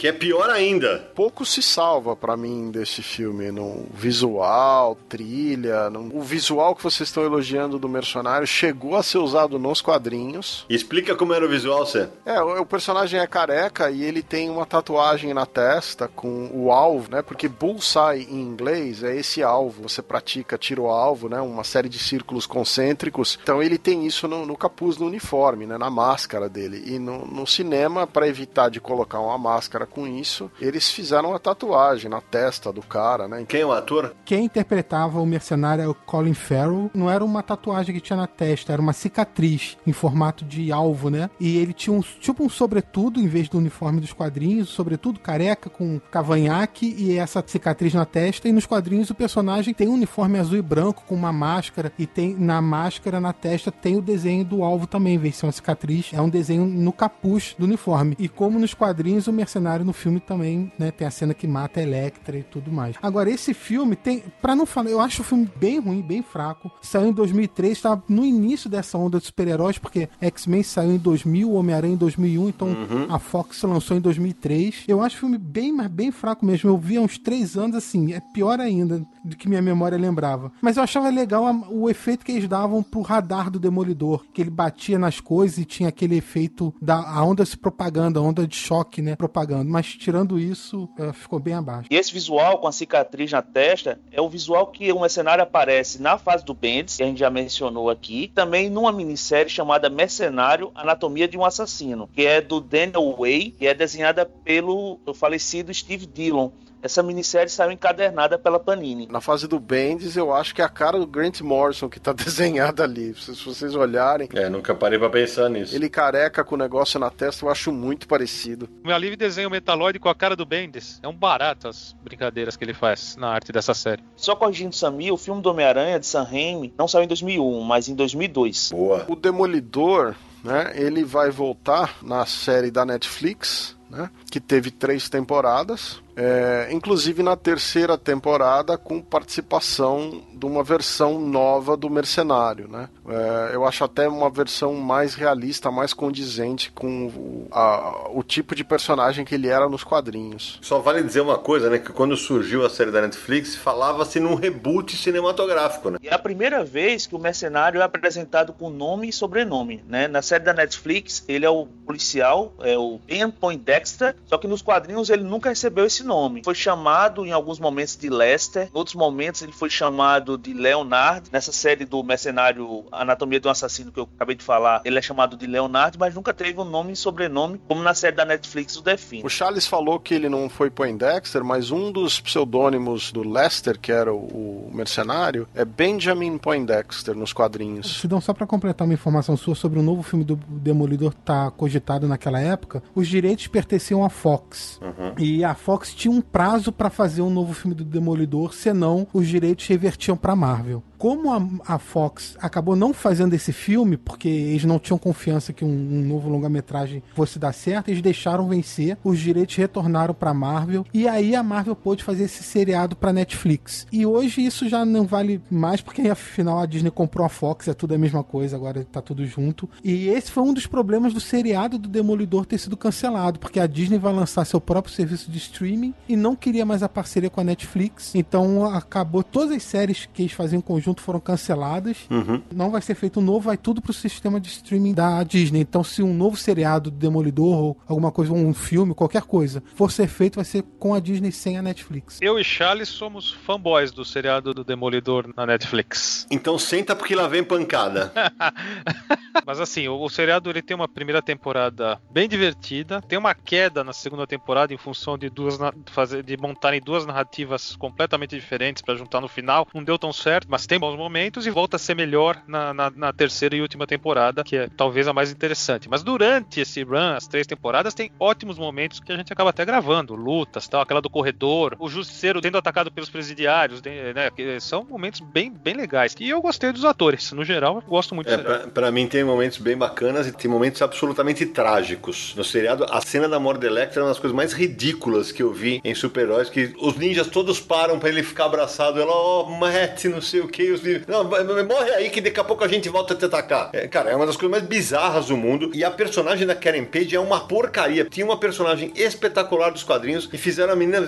Ela é chata pra cacete na série. Ela sai de uma assistente de advocacia, ela vira jornalista, ela entra na vaga do Ben Urich. É um negócio... é- mas é tão infantiloide, velho, que me irritou. E aí, sem contar que eles mataram o Ben Urich, né? Que é, pra mim é um inacreditável o negócio, esse- é- essa decisão que a Disney tomou na, na série da Netflix. Mas assim, pra mim a, série tem bons momentos, sim, tal. Só que tem momentos pra mim são absolutamente esquecíveis. Olha, eu acho que se você pegar o papel da Deborah Ann Wall, que é quem faz a Karen Page, na primeira temporada, eu acho um, um trabalho excelente dela. Isso, exatamente, a primeira temporada. Eu acho que como ela é uma atriz que já tem um nomezinho aí, e eles tinham o nome da menina, o que, que eles vão fazer com ela misturada nas outras séries? Aí colocaram ela no Justiceiro, colocaram ela na segunda temporada, e o que, que ela vai fazer? Ela vai ser só a secretária? Então, acabaram colocando ela como essa jornalista investigativa no papel que seria o do Uri, que seria talvez até da Jessica Jones como repórter, né? Pois é, cara. Não faz sentido, é completamente. Não, não tem credibilidade alguma. Ela chega lá do nada, ela, ela vira uma repórter especial, é, do nada ela chega no escritório, daqui a pouco ela pesquisa melhor que o Nelson e que o Murdoch. É uma boa atriz num papel, para mim, muito mal escrito. É, eu acho que a gente tem que mencionar o Vincent D'Onofrio como o rei do crime, tá espetacular.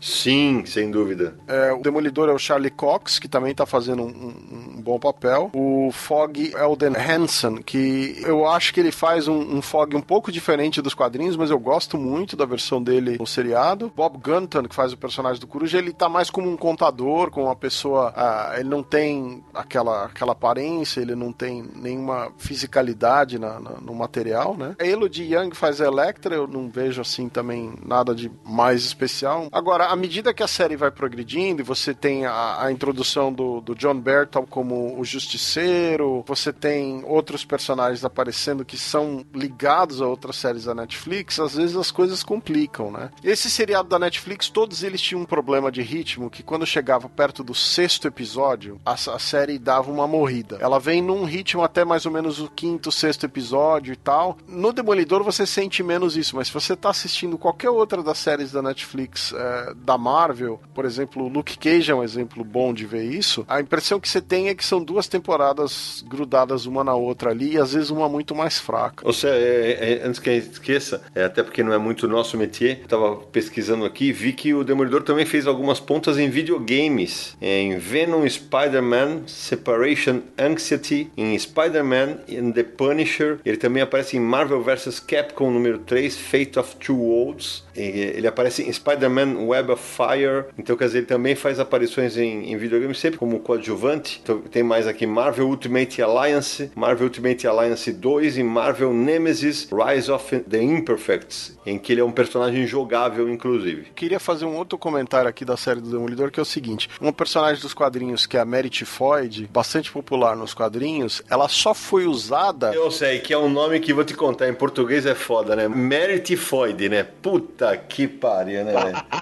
É um nome foda, literalmente. Eu não sei como o Naranjo não falou. Gente, eu nem lembrava mais disso.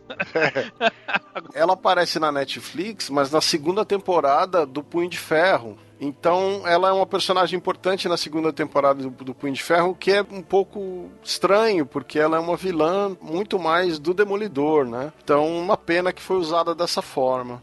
Daredevil is our true public enemy.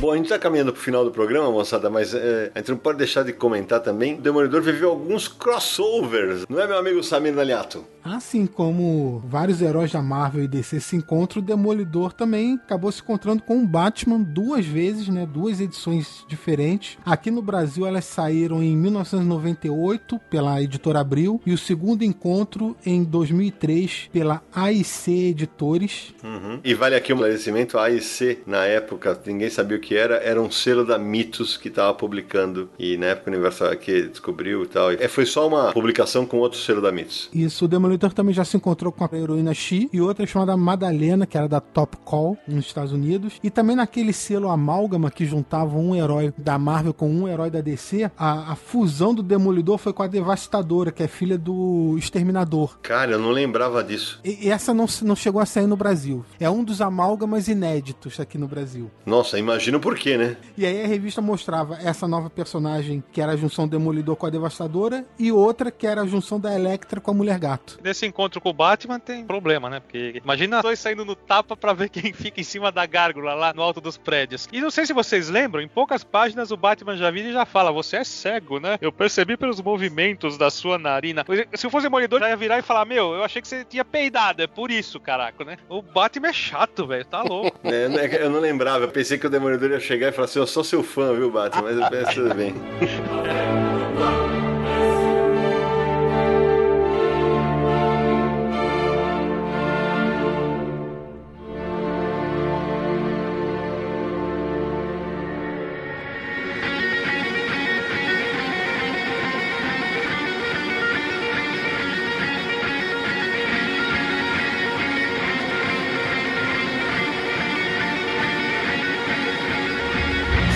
antes de terminar, aqueles contatos bacanas do Confins do Universo. Repassando todos os contatos, então, em primeiro lugar, claro, você encontra todos os episódios no site Universo HQ. Acesse podcast.universohq.com, você já cai logo na seção do podcast. Também estamos no iTunes, é só buscar por Confins do Universo, e aí você pode assinar o feed para receber novos episódios, deixar seu comentário também, faça isso. No Spotify a mesma coisa, você que usa aí para ouvir música no ônibus, no carro, na rua, pode ouvir os novos episódios e antigos do Confins do Universo. Assine o feed lá também. Mande uma mensagem pra gente por e-mail para podcast@universohq.com ou uma mensagem de áudio por WhatsApp para DDD 11 94583 5989. E nas redes sociais é só buscar por Universo HQ no Facebook, no Twitter e no Instagram. Samir, tem mensagem de ouvinte hoje? Temos sim, vamos começar a ouvir? Demorou. Saudações, pessoal dos confins do universo. É, eu sou Josué, sou do Rio de Janeiro, tenho 22 anos, e sou estudante de Direito. É, quero primeiro parabenizar é, o pessoal aí do Universo HQ pelo excelente trabalho que tem feito tanto no site quanto no podcast. Eu confesso que não costumo ser leitor do site, eu, pelo menos não até pouco tempo, agora eu estou visitando mais o site. E nunca fui ouvinte de nenhum podcast, mas sabendo do podcast de vocês, eu fui logo procurar. É, meio atrasado, até tive que maratonar, tô maratonando ainda bastante esse episódio. Sensacional, vocês fazem parte do meu dia a dia. É, eu quero mandar uma mensagem específica agora pro Sidão, porque a minha namorada não é leitora de quadrinhos, né? E eu tô trazendo ela para o mundo dos quadrinhos aos poucos. Então, um pouco que ela tem lido é por minha causa. E daí ela ficou sabendo, né, da, do lançamento do, do da Graphic MSP da Tina. E quando ela viu é, que ia sair essa Graphic MSP com, com a temática que ia ser abordada de relação ao, ao assédio no trabalho, né? Leu o texto da quarta capa, ela pirou e ela quis porque quis comprar e tal. E ela comprou na primeira oportunidade que teve, leu, amou, simplesmente adorou tudo, a arte, o roteiro, é, tudo mesmo. Ela amou, amou esse quadrinho. Então, só tenho dar o agradecimento, porque eu sempre tento fazer as pessoas gostarem cada vez mais de quadrinhos e o trabalho aí das Graphics MSP tem quem sabe ajudaram a mais uma pessoa a abraçar esse mundo maravilhoso que todos nós amamos da arte sequencial. É, então é isso. É, eu quero dar, antes de fechar, quero dar uma sugestãozinha de dois episódios. Um que eu ouvi uma vez um ouvinte pedindo e eu quero reforçar o pedido a fazer um, um segundo episódio da crise editorial no Brasil, porque eu gostei muito desse episódio, acho que é o meu favorito e um outro que é meio bobo assim, mas eu adoro. Então, se vocês forem tão malucos quanto eu, faz aí, que é um episódio sobre sidekicks. Eu adoro os sidekicks, gosto muito, sério mesmo. É, o Robin é o meu herói favorito. Não é o herói favorito de ninguém, mas é o meu, gosto muito. Então, se, se vocês forem tão malucos quanto eu, façam aí um episódio sobre os sidekicks, que eu adoro.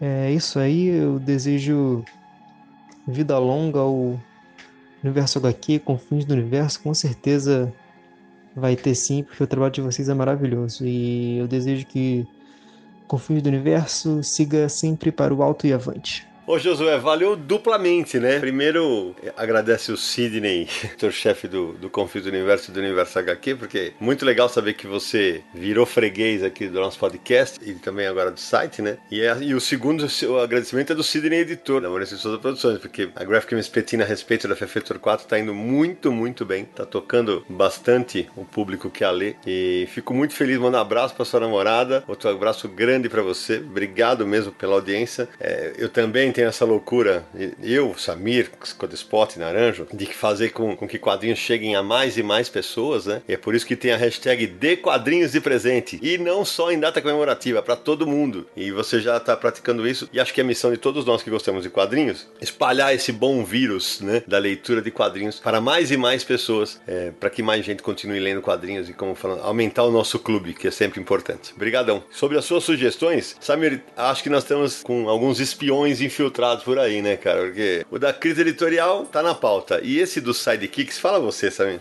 É, sidekicks daria um tema bem interessante. Afinal, o que não falta nos quadrinhos é sidekicks, né? Pegando lá desde o primeiro que foi o Robin, Uhum. depois toda aquela onda lá da década de 40 e 50 dos quadrinhos, tem muita coisa interessante pra falar sobre isso. Oh, mas tem vários, tem Buck, tem Ricardito, tem. Ih, deixa pra a Menina Maravilha. Vai, vai, vamos deixar pra lá. Quem sabe logo logo você tem uma boa novidade aí, José. É, ainda mais porque hoje sidekicks estão até ganhando séries de televisão como Titãs e tudo Uhum. mais, então muita coisa aí. É isso aí.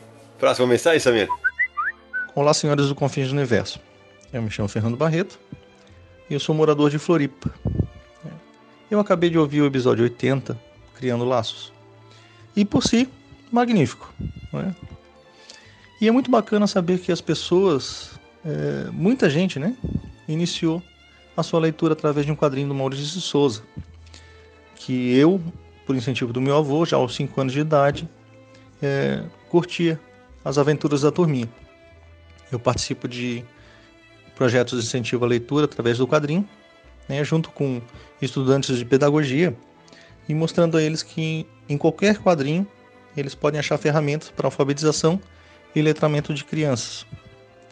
E o Maurício ele tem muito material que pode ser usado em sala de aula, como uma história que deve ter fim, né, que é sobre um, um garoto chamado Zélio, que é usuário de drogas. Né? O, o Sidão deve, deve conhecer.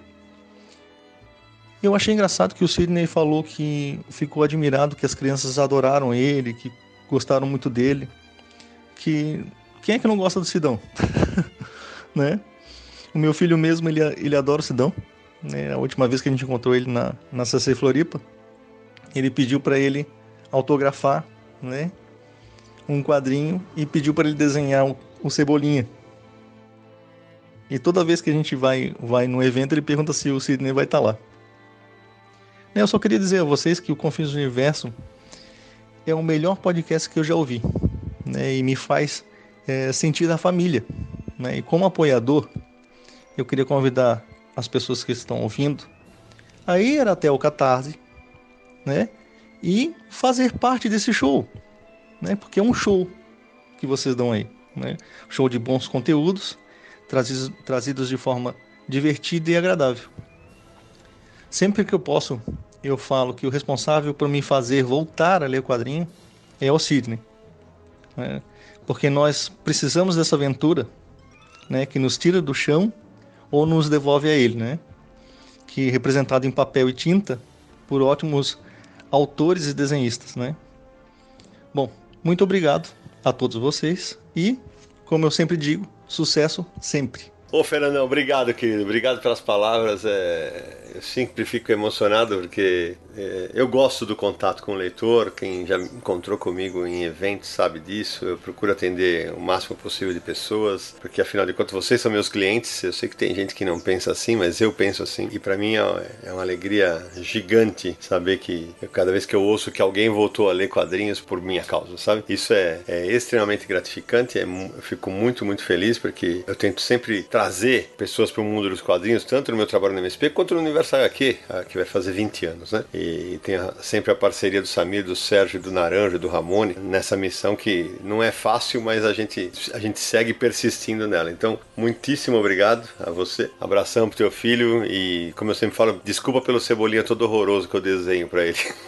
Fernando, obrigado pela sua mensagem, obrigado pela sua indicação do Confins do Universo para os ouvintes e também para os seus amigos e tudo mais. Lembrando que Turma da Mônica Laço vai sair em DVD, né? Que bom vou poder ter na estante também o filme. É verdade, Samir. Os, os fãs perguntavam desesperados se ia ter, não sei o que, e inicialmente não teria, cara. Foi, isso foi muito. Tô muito feliz por isso, por essa, por essa virada de jogo que tivemos aí. Em outubro tem Turma da Mônica Laços chegando aí pros fãs. Vai ser um barato. Uma galera, todo mundo comprando e tendo na sua DVD Teca. Vamos para a próxima? Fala galera do Confins do Universo, tudo bem por aí? Meu nome é Daniel Generali, sou jornalista aqui de São Paulo e estava ouvindo o episódio 84 da Internet em Tiras e resolvi confessar uma historinha para vocês.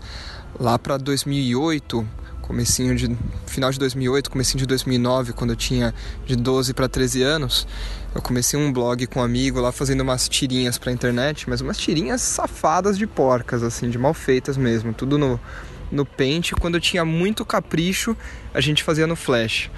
Mas né, a gente se divertia lá, fazia umas gracinhas, só que a gente tinha até vergonha de falar para os pais, né, que a gente fazia umas tirinhas daquelas. Mas a gente gostava de contar as nossas piadas ali. Enfim, em certo momento apareceu um tal de concurso aí, webcomics do, do Blogspot, qualquer coisa assim. E a gente se inscreveu lá pela zoeira. E, né, dois alunos de, de oitava série, sem muito o que fazer, a gente começou a votar em tudo quanto é computador que a gente achava, né? No computador da biblioteca da escola, ia no, na Lan House, computador da aula de inglês, qualquer outro lugar, né? Ia visitar alguém com computador, a gente ia votar na, no nosso blog. E aí começou a subir no ranking do, do webcomics, subindo, subindo, subindo, até que a gente ficou em segundo lugar e não conseguia passar o primeiro colocado de jeito nenhum, porque o primeiro colocado era muito voto que eles tinham, mas muito de um jeito que não dava para alcançar. E todo dia eu crescia muito, muito. E a gente, pô, né, desistiu, falou, não dá para alcançar esse cara aqui, mas vamos ver, né? Quem que é esse pessoal que tá em primeiro lugar, se é tão bom assim. E aí eu descobri que era um tal de um sábado qualquer. Então, durante algum tempo aí eu rivalizei com o sábado qualquer na malandragem e, e hoje sou muito fã dos caras. Obviamente, o meu blog de tirinhas a gente parou quando entrou no, no colegial, mas durou da sétima série ao primeiro colegial, só com tiras que só a gente lia, mas foi uma boa experiência. E é isso, pessoal. Um abraço para todo mundo. Valeu pelo episódio, me diverti muito ouvindo, como sempre. Ótima história, Daniel. Muito legal, cara. Eu gostei que foi na malandragem mesmo, né? E mais legal ainda por, por ter a ver com o nosso episódio, né? Porque o Carlos Ruas, um sábado qualquer, tá aí até hoje, um grande sucesso. Foi nosso convidado, inclusive, desse episódio. Muito boa história para ilustrar, tanto que as tiras da internet cresceram nesses últimos anos. Obrigado. Fala galera do Confins do Universo, aqui quem fala é Digo Freitas, ilustrador e quadrinista de Campinas, São Paulo. Agradecendo vocês aí pelo excelente programa sobre tiras na internet, né? A Internet em Tiras, que bateu fundo no coração aqui, porque eu também sou amigo desses caras que estavam aí, do Will e do Ruas. A gente tá eh, também na estrada aí fazendo quadrinhos há um bom tempo. Bateu a nostalgia a hora que ele falou do Orkut aí, as tirinhas do Blogger, né, que a gente publicava também o Tiras de Quarta do Jacaré Banguela, toda essa fase aí que foi muito legal, que ajudou bastante a todo mundo crescer um pouquinho. E aí entra quase no. Foi graças aos quadrinhos, né? Que foi graças aos quadrinhos que eu pude conhecer esse pessoal super legal e participar de eventos, né? Como o FIC, a Comic Con, a Bienal de Curitiba e também poder conhecer o Sidão, o Naranjo, grandes autores aí do quadrinho nacional também que que é legal, você vai é, participa de um, sei lá, de um HQ Mix e vai lá e vê o cara. Se eu nunca tivesse começado a publicar a minha tirinha ali no Orkut ali, é, escondido, publicando no meu perfil pessoal, divulgando mais ou menos, e depois ter criado um site e a gente participar de lista de e-mail ali, que a gente dava dicas e combinava coisas, né? Lá pro comecinho dos anos, sei lá, 2010, que a gente tinha esse, essa lista de e-mail das webcomics do Brasil aí, quem participou lembra. E foi uma época bacana e ver hoje que ainda tem muita gente que tá trazendo coisas novas, né? Os quadrinhos estão sendo publicados no Instagram, assim, eu sigo muita gente agora que eu tô publicando também o Minha Vida de Cão lá. Eu tô curtindo bastante assim o trabalho da galera nova, né? Eu já me sinto dessa velha geração, mas é bacana que a gente vai aprendendo junto com eles também, né? Achei até que faltou citar alguns outros caras aí muito bons, tipo o Paulo Moreira, que tá arrastando multidões aí com o trabalho dele, com uma abordagem bem diferente que eu gostaria de recomendar aí para quem está escutando o programa. Bom, é isso. Eu só gostaria de mandar um abraço aí pro pessoal do Confins Universo, aos participantes, a Thaís também aí que participou, a gente troca ideia pelo Twitter de vez em quando.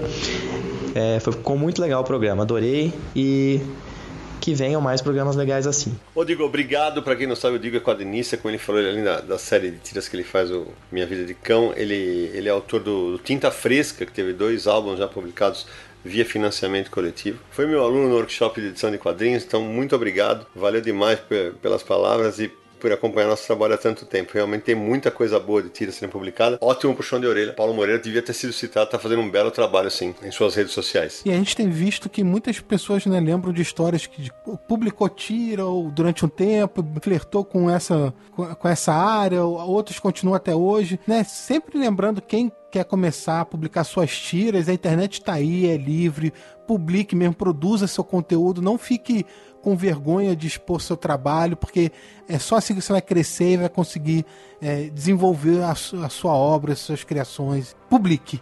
É isso aí. Ô Samir, eu quero complementar no último episódio que a gente gravou, do HQs que merecemos ler parte 2, que já virou um épico, né? O Nathanael Floripes fala que a gente. Porque a gente colocou a lista lá do universo HQ, né? E, tava, e o, Yuri, o Yuri Costa, em determinado momento, cita Welcome to Springville. Só que na nossa lista, eu acho que foi na nossa lista e não no programa, saiu Springfield, que é a cidade dos Simpsons. Então tá feita a correção aqui. E ele cita que, a, nessa, que, que essa série saiu na saudosa revista Histórias do Faroeste da VEC. E ele fala que além do Renzo Calegari, também fez arte para algumas histórias do genial Ivo Milazzo, famoso por outra parceria com o Berardi, que é o Ken Parker. Só que o material que o Yuri cita é somente do Calegari, não tem a arte do, do Milazzo, que é um encadernado da Mondadori, da italiana Mondadori. Outra correção que a gente precisa fazer, na verdade é um complemento. Geraldo Borges, desenhista, amigo nosso, assim, só complementando os créditos, porque a participação dos dois fez realmente a diferença na qualidade de uma série que o Samir citou. O Gavião Negro tem roteiro e desenhos do Tim Truman, mas com a belíssima arte final do argentino Kiki Alcatena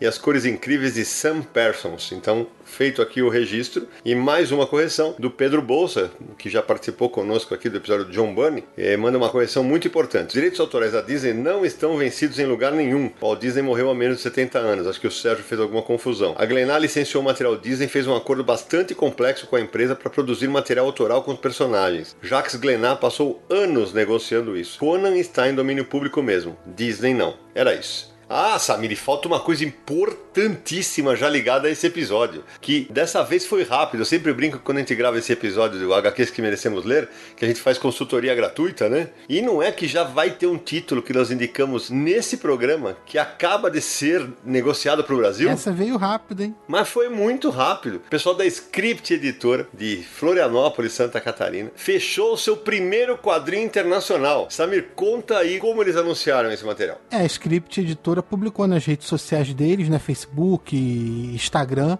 dizendo que o primeiro quadrinho internacional deles vai chegar, que eles fecharam o contrato, e eles descrevem a obra 6. Não falaram qual é o título, mas falaram assim: aguarde novidades de um quadrinho belíssimo e muito sensível sobre paternidade, família e autismo. Aí, é claro, quem indicou esse quadrinho fui eu, né? Ele tá falando de Habla Maria, quadrinho mexicano do meu amigo Bernardo Fernandes, que eu conheci no ano passado em Guadalajara, durante a Feira do Livro. E ele me presenteou com esse quadrinho, eu li, me encantei, indiquei nas minhas redes sociais e indiquei no Confins do Universo. E agora nós vamos ver esse quadrinho sendo publicado aqui no Brasil. Muito feliz por isso. Então por hoje é só, Samir? Isso aí, mais mensagens nos próximos episódios. Darkness only responds to darkness. Bom, meus amigos, papo espetacular, mas é hora de dar tchau, né? Falamos bastante sobre o Demolidor e suas várias aventuras, tanto nos quadrinhos, seus inimigos, suas grandes sagas, imersões em outras mídias. Mas agora, meu amigo Charles Lucena, mais uma vez, muito obrigado por ter abrilhantado o Confins do Universo com seus conhecimentos sobre o Demolidor. A gente nem falou das 215 estátuas que você tem na tua casa. Espero que você tenha gostado, meu velho. Bom demais voltar a me reunir com meus amigos e mais para falar do meu herói favorito. Deu até vontade de comprar outra estátua agora.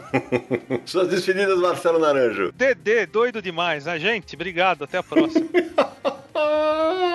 Sérgio Codespote. Eu queria agradecer o Charles aí, sempre divertido conversar com ele. E os nossos colaboradores aí que patrocinam a gente no Catarse e tal. Agradecer todo mundo. Samir Naliato, meu velho. Charles já tá virando um companheiro frequente dos podcasts. Rapidinho voltou para falar do Demolidor, personagem preferido dele. Mas ó, falta ainda falta para chegar no Batman, tá bom, Charlão? Vai com calma. Então eu termino agradecendo ao Charles, ao Samir, ao Sérgio, ao Naranja, a todo mundo que nos apoia no Catarse. E desejando que ainda possamos ver e ler muitas grandes histórias do Demolidor. Então, a gente se encontra no próximo episódio de Confins do Universo!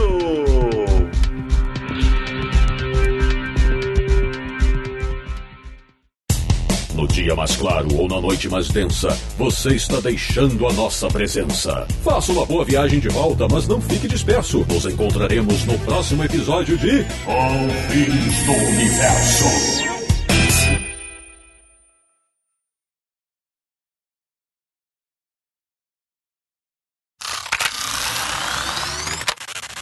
Trajetória do personagem no Brasil, ele começa com revista própria, né? Balde, 69 a 72. Foram 28 números mensais e mais 3 bimensais. Não, Ebal foram 31 edições. 28 números mensais, mais 3 bimensais. Duh. É, então tá exatamente. É, é, pois é, presta atenção, né? Gente, já é foi horário, pros extras. tarde. Já foi pros extras, que beleza. Ele não podia ver uma. é, Não, não. Não, peraí, essa- deixa eu falar para entrar nos extras. Ele não podia ver, não. É lógico que ele não podia ver, né? Claro, porque ele é cego, né? É, pelo amor de Deus, né? Pelo amor de Deus. É, Ele não podia esbarrar é, em alguma mulher bonita que.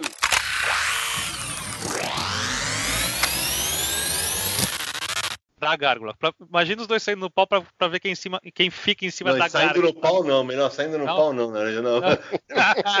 Não, Você vai pro assim. Imagina, imagina os dois saindo no tapa pra ver quem fica em cima. Suas despedidas, Marcelo Naranjo. Putz, grila. Eu não preparei despedida nenhuma. É. Ah, É, pois é. Nossa senhora. Mas pelo menos você já entrou nos extras, né? É. Ai, meu Deus do céu.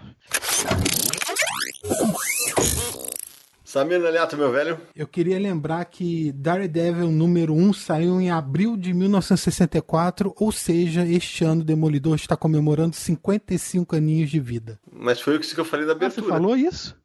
Eu não tô lembrando. Falou não, Falei, falei no texto de abertura. Esse programa aqui é por causa da. É, então, pois bem, meus amigos do Confis do Universo, episódio sobre Demolidor que, que, que completou 55 Ah, anos em tá. 2019. É, então eu já não lembrava. Perdi, senão, né? Já não é. lembrava também. Também não tem fechamento.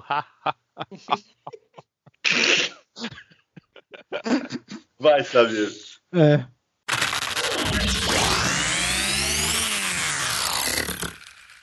Este podcast foi editado por Radiofobia, podcast e multimídia.